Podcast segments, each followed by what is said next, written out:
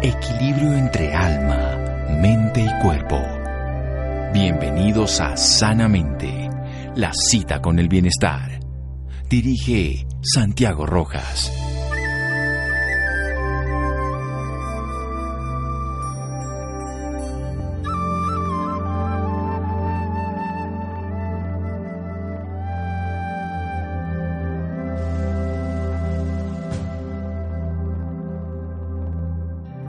La verdad en sí misma solo puede ser alcanzada dentro de uno mediante la más profunda meditación y conciencia. Siddhartha Gautama Buda. Buenas noches, estamos en Sanamente de Caracol Radio. Hace unos cuatro años conocí una historia de un personaje muy particular que había perdido una esposa, que había entrado en una crisis existencial, que no podía solucionar su vida y luego se convirtió en el hombre de hielo. No es que se haya vuelto frío porque técnicamente desapasionado de la vida, todo lo contrario, porque también soporta mucho calor. Un personaje que se llama Wim Hof y son unas prácticas bastante sui generis donde nos demuestran que podemos cambiar el metabolismo con prácticas que no requieren ninguna sustancia estimulante externa. Son experiencias donde la meditación, donde la respiración y el frío se conjugan para generar un estado de conciencia diferente. La ciencia lo ha, lo ha evaluado. Este personaje tiene unas características muy particulares. Ustedes lo pueden ver en todas las redes sociales y en internet y seguirlo y ver el personaje se mete debajo, en, hace unas travesías en el desierto, por ejemplo,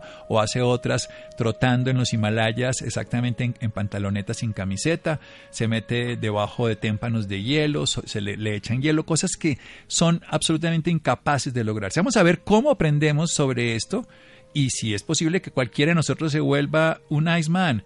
¿Y quién nos va a hablar hoy? Daniel Álvarez, es apasionado por el bienestar, eh, la naturaleza, estudió administración de empresas, se retiró en el segundo semestre para dedicarse a otra historia, a la quinoa, quinoandes. Y después de haber vivido muchas experiencias, se dedica a trabajar en una finca aquí en Cachipaya, hora y media de Bogotá. Pero nos va a hablar sobre este tema, el tema de Wim Hof.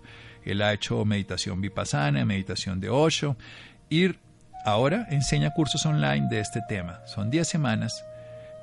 Tema de Wim Hof, el hombre de hielo. Daniel, buenas noches. Hola Santiago, buenas noches. Muchas gracias por la invitación. Bueno, ahora sí cuéntenos un poquito quién es más, quién, quién es Wim Hof y la historia del hombre de hielo. Bueno, Wim Hof es el hombre más famoso del hielo. Como tal, antes de él habían muchas más personas que han practicado esto. Sin embargo, Wim rompió el esquema porque lo llevó a la ciencia. Él antes de eso era una persona de circo que hacía demostraciones y nadie lo tomaba en serio. Ya cuando lo llevó a la ciencia le hicieron estudios y se dieron cuenta que esto alcalinizaba la sangre, tenía un montón de beneficios para la salud y también porque el hielo es una forma de recuperación deportiva muy profunda, lo empezaron a tomar en serio. Pero antes de eso era simplemente un hombre de hielo más. Cuando uno ve a un jugador de fútbol de Real Madrid, Barcelona, los equipos top del mundo, que le da una patada, lo primero que le ponen es una bolsa de hielo. Así de sencillo. El hielo sigue siendo, además, es, un, es la característica que es el único elemento que se enfría y crece, en este caso el agua, recordemos que pasa lo contrario, cuando las cosas se enfrían se contraen, y que genera unas características tan simples pero tan transformadoras, que es las que vamos a hablar después de un pequeño momento, para que nos cuente qué es lo que hace en una persona hacer este tipo de prácticas que, bien llevadas, de la mano de alguien que sepa, de una forma cotidiana, pueden llegar a transformar muchos aspectos del ser humano, no solo en Wim Hof, sino en cientos de personas en el planeta que lo hacen. Por supuesto, cada uno va a tener que hacerlo a su ritmo y a su manera. Seguimos en Sanamente Caracol Radio. Síganos escuchando por salud. Ya regresamos a Sanamente. Bienestar en Caracol Radio. Seguimos en Sanamente.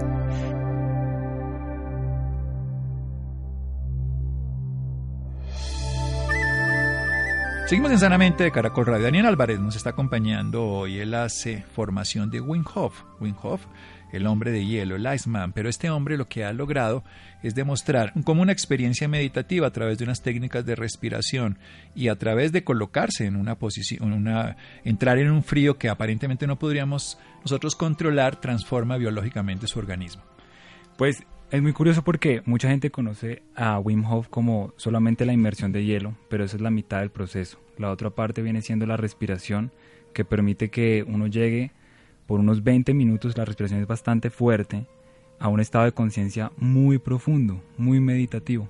Y a través de esta respiración el sistema inmune se dispara de tal forma de que la inmersión en hielo se vuelve algo más placentero, por lo que mucha gente dice como no, yo no me la atrevo al, hielo para nada, pero a través de estas técnicas uno logra regular la temperatura, eh, aumentar las defensas bastante y pues obtener los beneficios del hielo de una forma placentera. Hagamos esas 33 respiraciones, pero contadas primero para... Ok. Bueno, la, la, respiración como tal consta de tres series, cada una de 30 respiraciones, en donde se, es preferible inhalar por la boca y exhalar por la boca al mismo tiempo, en los mismos tiempos, es decir...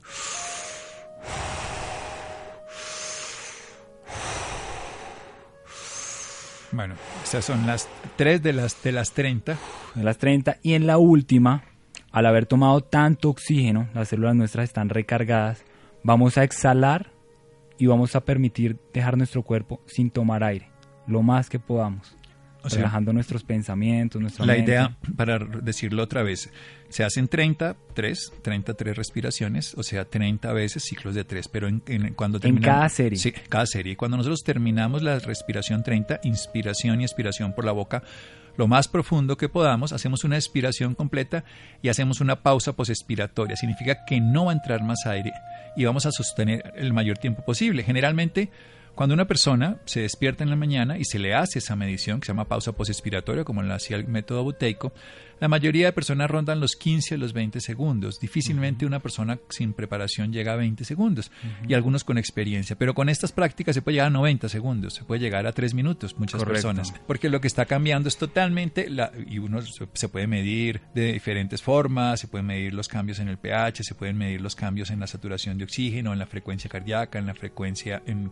la tensión arterial. Y hay unas modificaciones que son procesos adaptativos que simplemente con la respiración. Entonces se hace tres veces lo mismo pero cuando termina, momento, sigue la pausa expiratoria, no se respira y luego se hace una inspiración profunda. Se hace una inspiración profunda y se retiene por 15 segundos. Exacto, y ahí se hace ya la siguiente vez, o sea, uno hace las 30 respiraciones continuas, eh, hay que hacerlas sin esfuerzo porque si no las personas le va, se va a hormigueo en los brazos o en las piernas al principio, entonces sin esfuerzo, sentado mejor para que no le vaya a dar mareo, para de respirar después de la última número 30 y se queda sin sin tomar aire hasta que ya lo necesite. Cuando lo necesita lo toma intensamente, lo retiene y luego lo expulsa y respira normalmente durante un minuto más o menos. Sí, es muy, es muy claro aclarar que se debe hacer sentado o acostado. A veces las personas tienden a confundir de que esta es la respiración que se practica durante la inmersión y es peligroso realizarlo porque puede producir un ligero no desmayo, pero sí una, una, una, No, esto se hace antes, este es un estado que se hace cotidianamente.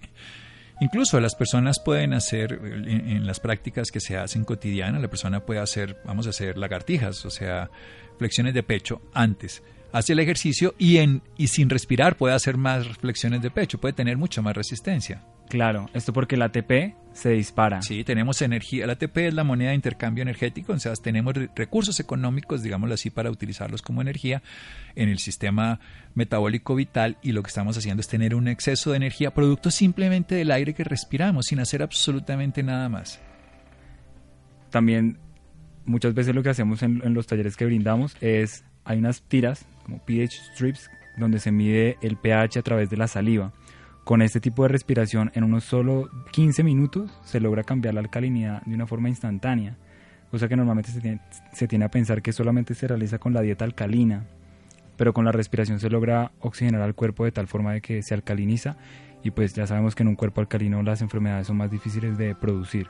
Sí, claro, nosotros obviamente es una alcalinidad dentro de un tema saludable, no puede ser demasiado alcalino, en la salud nada, el exceso de alcalinidad es tan tóxico como el exceso de acidez, pero lo que sí es que el metabolismo en los trabajos que se ha hecho Wim yo he podido leer la literatura al respecto, los cambios de metabólicos son impresionantes, productos solamente de respirar y cambiar además una constitución del cuerpo porque la grasa que nosotros tenemos en el cuerpo, tenemos una grasa que no es tan saludable, que es la grasa blanca, se transforma en una grasa que es mucho más saludable, que es la parda, y esa transformación puede lograr que una persona tenga mejor regulación de la temperatura. Por eso puede generar calor estando en el frío y no sufrirlo, porque mm, biológicamente es imposible que una persona soporte las temperaturas que Wim Hof soporta.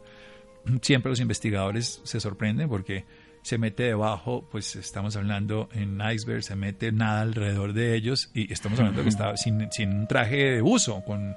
A piel, total. sí, con una pantaloneta pues para no estar desnudo, pero... pero y además hace travesías por el desierto, estamos hablando del calor, y travesías también por, por los Himalayas y camina al, por el hielo y, son, y es una persona que lo hace como si estuviéramos en un gimnasio hidratado y con todas las consideraciones. Uno de sus lemas es que él no es una persona especial como tal. A través de sus métodos cualquier persona puede realizarlo. Sí, esa es la grandeza del proceso. Hay que hacerlo de manera gradual, es la única recomendación, observar las propias limitaciones y en este caso, pues asesorarse con alguien que tenga experiencia. Vamos a hacer otro pequeño corte, estamos con Daniel Álvarez, estamos aprendiendo sobre el Wim Hof, sobre el hombre de hielo, pero estamos aprendiendo cómo a través de un acto de respiración, son 30 sesiones, tres veces seguidas, a través de una concentración, porque se lleva a la mente ese cuerpo, el cuerpo puede modificar unos comportamientos y esto puede cambiar muchísimas cosas, entre otras cosas, tensiones, angustias, sensaciones de incapacidad, porque regula el sistema neurovegetativo, nos mejora la, la respuesta hasta el estrés, activa el sistema inmune, es un proceso como si hiciéramos una inflamación aguda, pero revierte también unas inflamaciones crónicas, o sea, sirve para dolores articulares, fibromialgias y otras consideraciones, simplemente porque utilizamos nuestro cuerpo de una manera más adaptada. Seguimos en Sanamente Caracol Radio.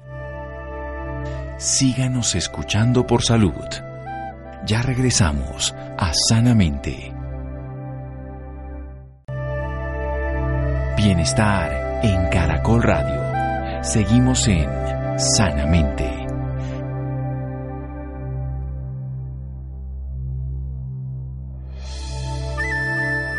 Seguimos en Sanamente de Caracol Radio.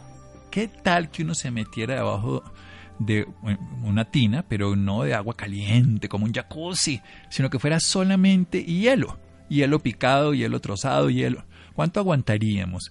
La mayoría de personas no aguantan ni siquiera dos minutos. La gran mayoría de personas se salen, se ponen muy mal, pero hay personas que duran ahí media hora, una hora y más tiempo. ¿Lo logran? Sí. Lo logran cuando modulan su metabolismo, cuando cambian su estructura biológica, bioquímica, porque la bioquímica es funcional, pero también la biológica en cuanto a la constitución de la grasa del organismo, y pueden modularlo a través de una respuesta que pueda aprender una persona. ¿Cómo se hace? A través de una respiración. Repitámosla, Daniel tres series, cada una de 30, eh, preferible siempre por la boca para no resecar tanto las vías respiratorias y también por los labios.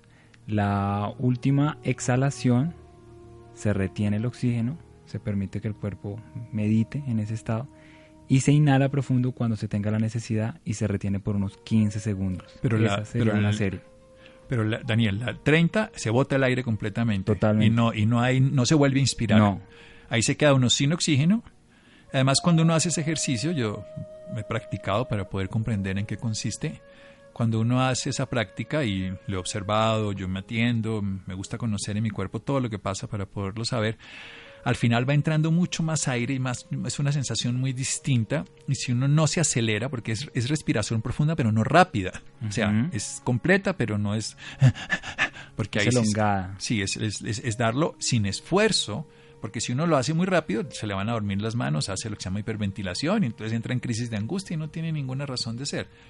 Pero cuando uno ya al final entra un aire impresionante que jamás se ha sentido que entra, es como si uno estuviera respirando eh, en dos pulmones más. Que Comiendo oxígeno. Como una sensación muy, muy particular. Y luego se bota el aire, la última, la número 30, y luego, por eso yo lo llamo 33, porque son 30 tres veces, y luego bota uno el aire, se queda sin nada de aire y puede contar. Puede contar un minuto y medio. Inclusive a partir de la, la primera, lo normal es durar 40 segundos en las personas promedio. Y en la tercera ronda uno puede llegar a los dos minutos la primera vez que lo practica. Sí, es impresionante, por eso es, es, es muy fácil de, de, hacer un... que Vuelvo y digo, cuando se hace todas las investigaciones, esto, esto se llama la pausa postexpiratoria, una persona que se levanta, y se mide una pausa basal postexpiratoria, que además es un rango de medir la capacidad de nosotros de manejar el dióxido de carbono, porque lo que hace esto es una regulación de óxido de carbono y oxígeno. El oxígeno es esencial para la vida, el oxígeno da la vida, nosotros lo necesitamos. Es la todo el metabolismo del cuerpo está hecho para conservar una molécula que no podemos conservar. Nosotros podemos conservar la grasa, los carbohidratos, bueno, todo pero al fin no tenemos sin oxígeno los segundos que los tenemos. Y por eso necesitamos una, una herramienta. Cuando esta herramienta equilibra, porque la vida es contraste, frío, calor, oscuridad, luz, día, noche, ejercicio, reposo. Este contraste entre el, oxígeno y el dióxido de carbono genera una flexibilidad metabólica maravillosa y una adaptabilidad y una fuerza, además porque uno termina sintiéndose vital en 4 o 5, bueno, 10 minutos, no alcanza a ser tanto. La cantidad de energía que brinda es fenomenal. Y no se requiere ninguna droga, no se requiere ningún tipo de... Ni se necesita ser un superdotado, ni un chamán, No, ni es un muy deportista. fácil, es muy fácil, es muy fácil. Algo que también vale la pena mencionar es la cantidad, o sea, es muy, es una medicina también para la depresión. El frío te activa, te despierta. Las personas que tienen la- oportunidad de bañarse con agua fría saben muy bien que el agua fría uno le sube la energía inmediatamente. Sí, el, estimulante frío, como lo dicen en otros países que, que les toca estaciones. Bueno, aquí uno se va para la calera o para Chía o para cualquier lado y se da cuenta. Y el frío le activa a uno la circulación, las ganas de Exacto. vivir. Y obviamente por la mañana bañarse con agua helada al final es una delicia. Esto se despierta mucho más. Y precisamente ese es uno de los sentidos. Pero contemos esa parte del hielo, porque precisamente uno no respira así cuando está en el hielo. No. El, normalmente lo que pasa cuando uno ingresa a un frío extremo es titiritar.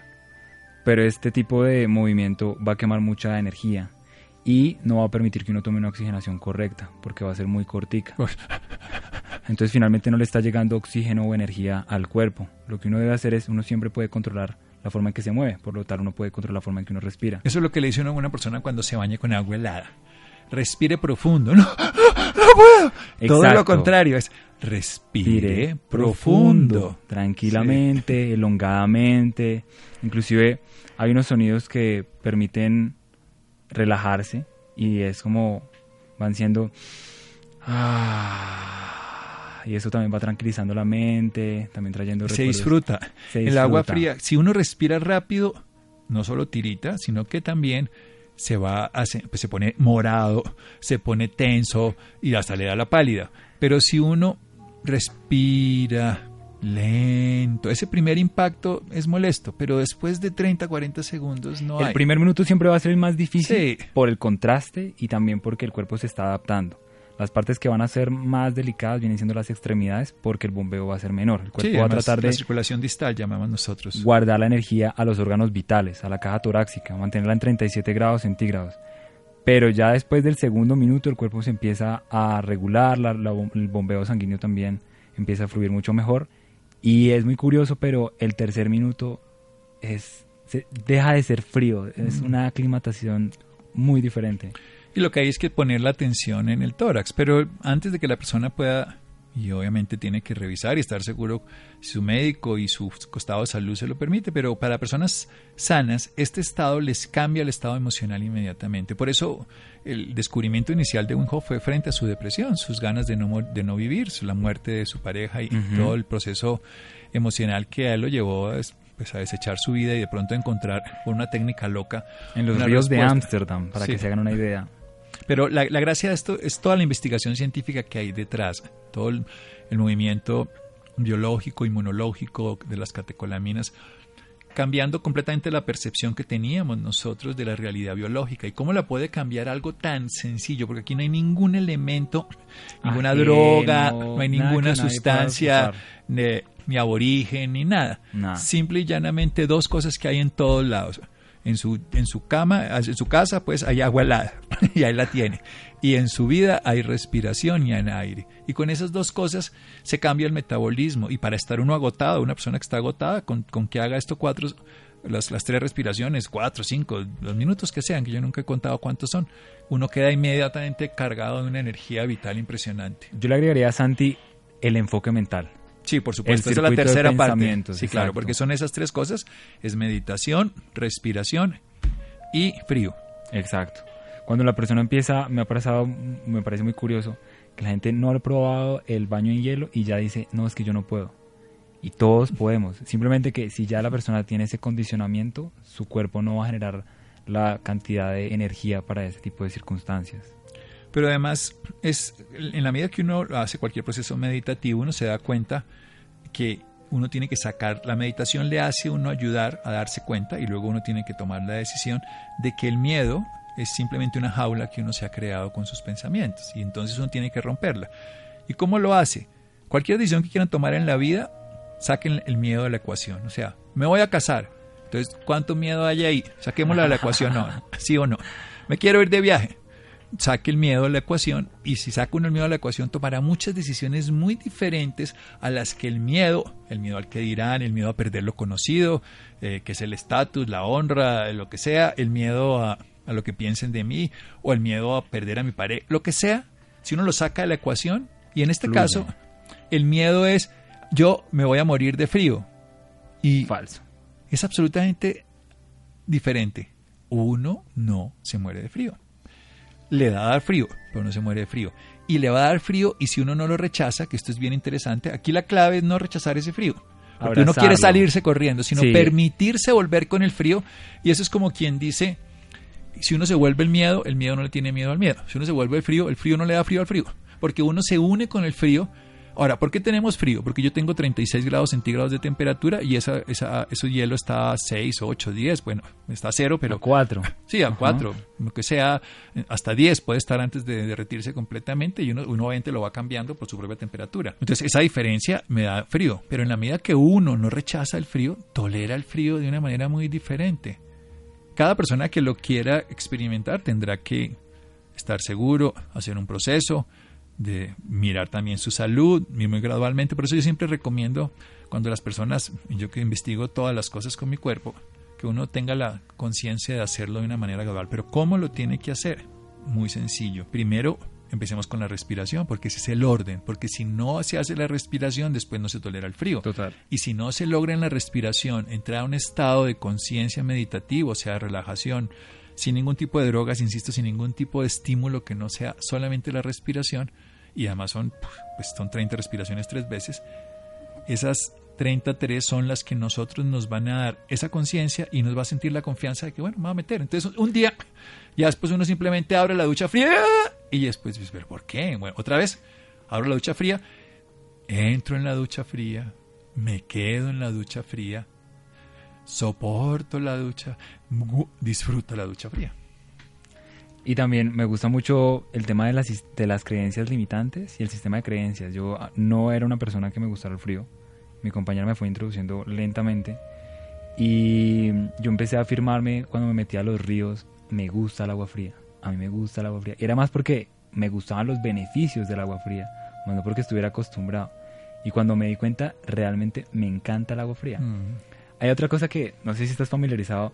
Hay unas personas, unos líderes mundiales que están empezando a realizar este tipo de prácticas porque a primera hora de la mañana les fortalece mucho la mente, que también es un tema muy interesante en esto del método Wim Hof. Y uno de ellos es Jack Dorsey, el cofundador de Twitter.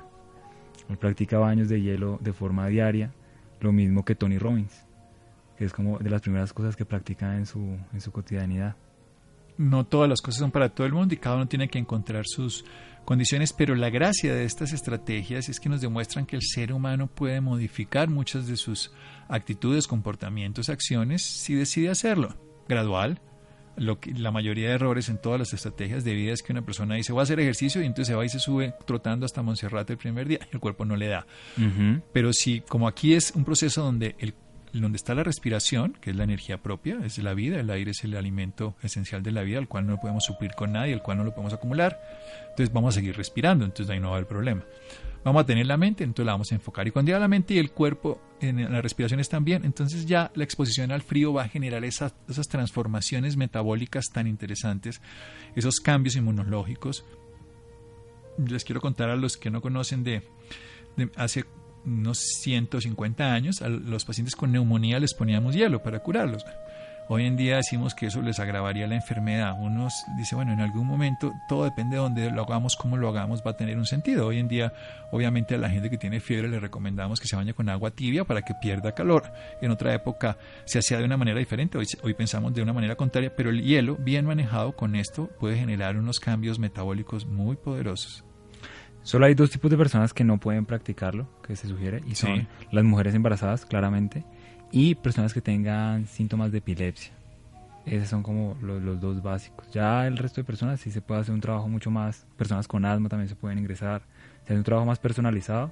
Antes de ingresar al hielo de cuerpo completo, eh, hacemos un trabajo de extremidades, donde las personas deben soportar cinco minutos, cosa de que si alguna persona se retira de ese proceso, hacemos un proceso hasta que nuevamente se superen los cinco minutos, para que al momento de ingresar a la piscina no entre en un estado de sorpresa, de shock, y realmente pues ya sepa cómo, cómo funciona eh, todo lo que es las capas, las, venas, como esas sensaciones de frío extremo que muchas veces nosotros no estamos acostumbrados.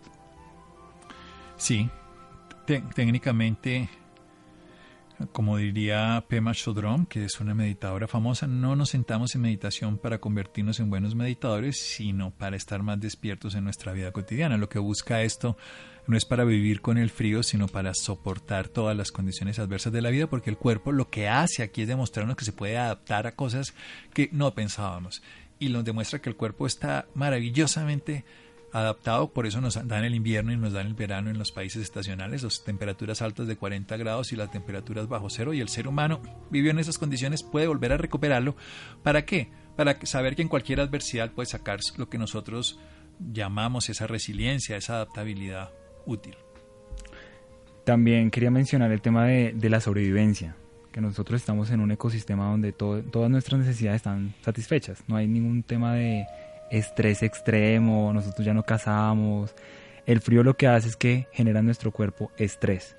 Y nosotros en la vida cotidiana no tenemos una... Pues, no tenemos un estrés real, sino un estrés psicológico. Ese es un estrés real que es biológico. es, puramente mental. Y a través de esta experiencia lo que hacemos es quemar ese estrés, quemar ese cortisol. Porque lo que hacemos nosotros es llevar el estrés psicológico de la anticipación, del miedo, de no llegar rápido al trabajo, como si nos estuvieras persiguiendo un tigre en la en la montaña o pues en, la selva. Y lo que estamos haciendo con esto es tener un estrés biológico. El estrés biológico es maravilloso. La gente se monta en una montaña rusa y está asustada, pero luego que se bota sale feliz porque tuvo un estrés biológico. Y aquí pasa exactamente lo mismo de una manera mucho más favorable. Este estrés psicológico que nosotros tenemos todo el día de anticipar, de luchar, de ganar, de triunfar, de pelear, de obtener, de no tener, todas las cosas que nos pasan en la vida cotidiana, cuando está uno metido ahí, se da cuenta de la impermanencia, de lo que no tiene sentido, y el cuerpo, sintiendo un estrés extremo, él se adapta inmediatamente. El estrés extremo me refiero en este caso al frío. Correcto. Bien, ¿y dónde entramos a Daniel Álvarez? Personas interesadas en esta historia del hombre de hielo, en esta historia de tener la experiencia ya y sí acompañado para poder tener la respiración, para poder tener algo bien interesante que es poder hacer una inmersión en frío. Mis redes sociales, es como el principal medio que son Daniel Álvarez Blogs con V. Daniel Álvarez con Z al final. Con Z al final y con V. B L O G S. Esas son mis redes sociales en Instagram y mi número de celular o WhatsApp que es 311 279 6207. Estaré haciendo eventos semanalmente y me gusta mucho hacerlos en la noche porque es hace más frío. Claro, claro, claro, con la luna. Exacto, es maravillosa la experiencia. Daniel Álvarez Blogs y un celular para WhatsApp 311-279-6207, 311-279-6207, Daniel Álvarez. Santi, también quería compartirles a las personas que Colombia tiene seis picos glaciares y muchos de ellos no sabíamos que en Colombia existían estos ecosistemas. Con un amigo tuve la oportunidad de ir al Cocuy y subir eh, este pico sin abrigo, haciendo un poco la, la, experiencia que hizo Wim Hof en Polonia y bueno, que ha hecho en tantos espacios. Y ahorita también estoy queriendo hacerlo con ayuda de un proyecto que se llama Cumbres Blancas que recomiendo por Instagram para subir a estos picos y hacer el método Wim Hof es un método que cualquier persona puede hacer. Si alguien no lo quiere hacer, bienvenido, no lo haga. Pero si alguien lo quiere hacer, documentese bien, puede seguir a Daniel Álvarez Blogs, puede escribirle 311-279-6207 y también debe darse cuenta de algo esencial, haga lo que no haga, los límites los ponemos nosotros. Este no es, Total. No es una persona particularmente superdotada, ninguno de nosotros lo es, no, somos ninguna personas sino seres humanos comunes y corrientes. Pero si uno se da cuenta que su cuerpo, uno le pone los límites y los pasa, pues del otro lado del miedo está la libertad. Así que este es un espacio de libertad que se hace en la tina de la casa de uno o se hace con el cuerpo de uno sin tener que hacer nada diferente. Muchas gracias, Daniel. Gracias a ti, Santiago. Muy amable. Bueno, seguimos en Sanamente Caracol Radio. Síganos escuchando por salud. Ya regresamos a Sanamente. Bienestar en Caracol Radio. Seguimos en Sanamente.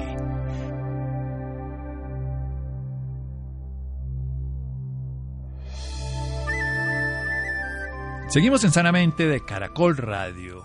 Se estima que el 28% de la población colombiana sufre de colon irritable, siendo el 80% mujeres, pues de cada 10 pacientes, 8 lo son. Santiago.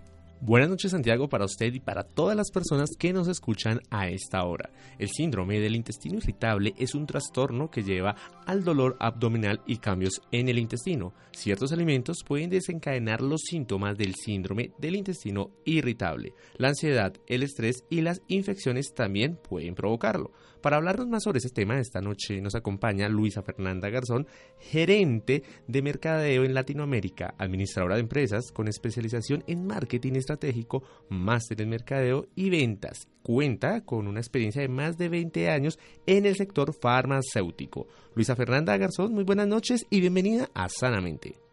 Hola, buenas noches Santiago, ¿cómo estás? Muy bien, para empezar quisiera que nos contara más a fondo sobre esta patología, colon irritable.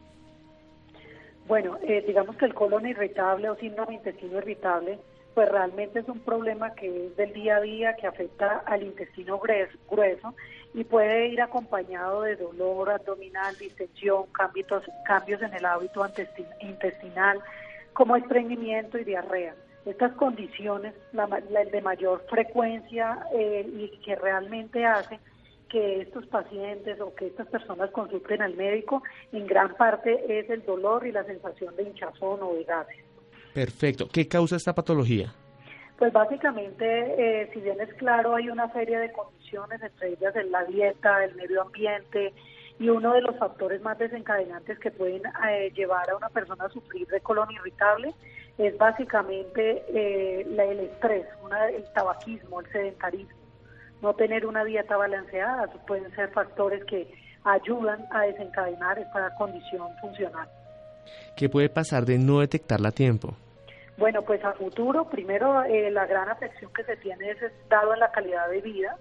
Realmente se ha demostrado a través de estudios y se ha evidenciado que aquellos pacientes que no tienen una dieta balanceada, que no tienen un su colon en buen estado de salud, pues realmente no van a poder comer alimentos, se van a ver incapacitados en viajes, van a sentir molestias y se va a ver afectado su día a día eh, en, lo que quisieran ellos de pronto consumir, comer o beber. Perfecto. ¿Qué clase de tratamientos existen para tratar esta enfermedad? Bueno, durante en Colombia básicamente hay medicamentos tradicionales que han sido los mismos que han estado en el arsenal terapéutico de los médicos como son antiespasmódicos, eh, diferentes tipos de terapias, pero pues a hoy ha llegado a Colombia un probiótico que es de última generación. ¿Qué son los probióticos? Y es importante hacer claridad sobre ellos. Los probióticos son microorganismos vivos que dado en las condiciones adecuadas y en las dosis adecuadas son benéficos para la salud.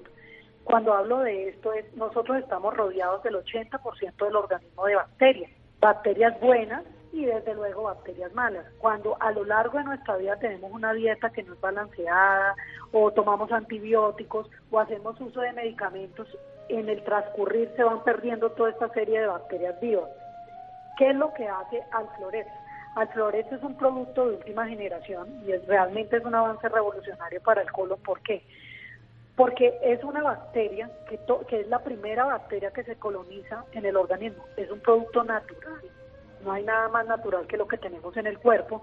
Y este microorganismo que es el Bifidobacterium infantis o Bifidobacterium longus es con una cepa específica.